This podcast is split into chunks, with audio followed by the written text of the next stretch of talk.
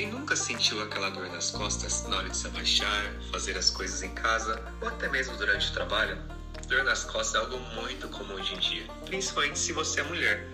É complicado, não é? É por isso que eu estou aqui, para te ajudar e te mostrar exatamente o que causam suas dores nas costas.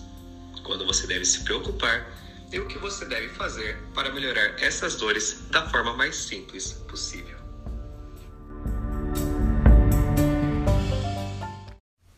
Fala, meus queridos, tudo bem com vocês? Bom, algum profissional da saúde já te disse que você tem hiperlordose e você não entendeu muito bem o que é? Então, hoje falaremos sobre isso, o que é e o que causa a hiperlordose. E fica comigo até o final, pois tem uma surpresa para você.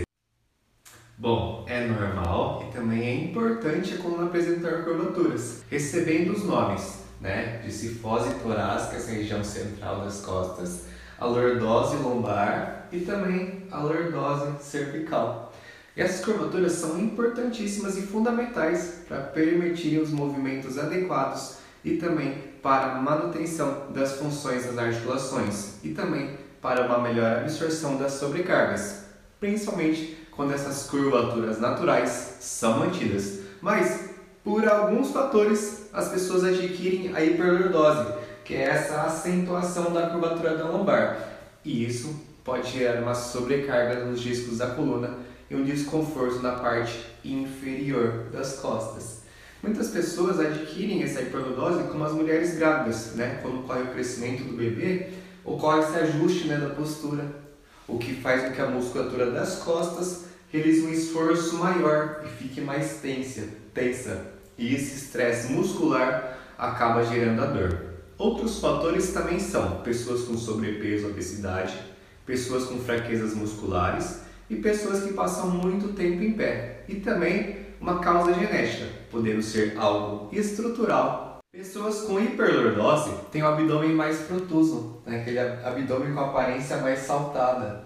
E normalmente essa alteração é acompanhada também de uma hipercifose, pois há um desequilíbrio muscular. Normalmente há um desequilíbrio muscular e ocorre o que a gente chama de uma anterioriza, anteriorização pélvica. A pelve roda para frente. Muitas vezes os músculos abdominais estão mais fracos e alongados e os músculos das costas estão mais tensos e retraídos. E muitas vezes as pessoas com hiperlordose têm também os músculos do glúteo, a parte posterior, mais fracos e os músculos aqui da frente, que chamamos de flexores de quadril, estão mais tensionados, ou por movimentos repetitivos ou até por ficarem muito tempo sentados, por exemplo. Então, qual seria uma intervenção? Alongarmos essa musculatura das costas, a lombar e os flexores, e fortalecer os músculos abdominais do glúteo posterior, para que a gente consiga restabelecer o equilíbrio e diminuir essa acentuação e aliviando essas estruturas e nos próximos vídeos eu passarei algumas opções, tanto de exercícios e alongamentos, aí mesmo da sua casa, com exercícios simples, tá? E depois realizar outras intervenções e tratamentos necessários de acordo com o seu caso.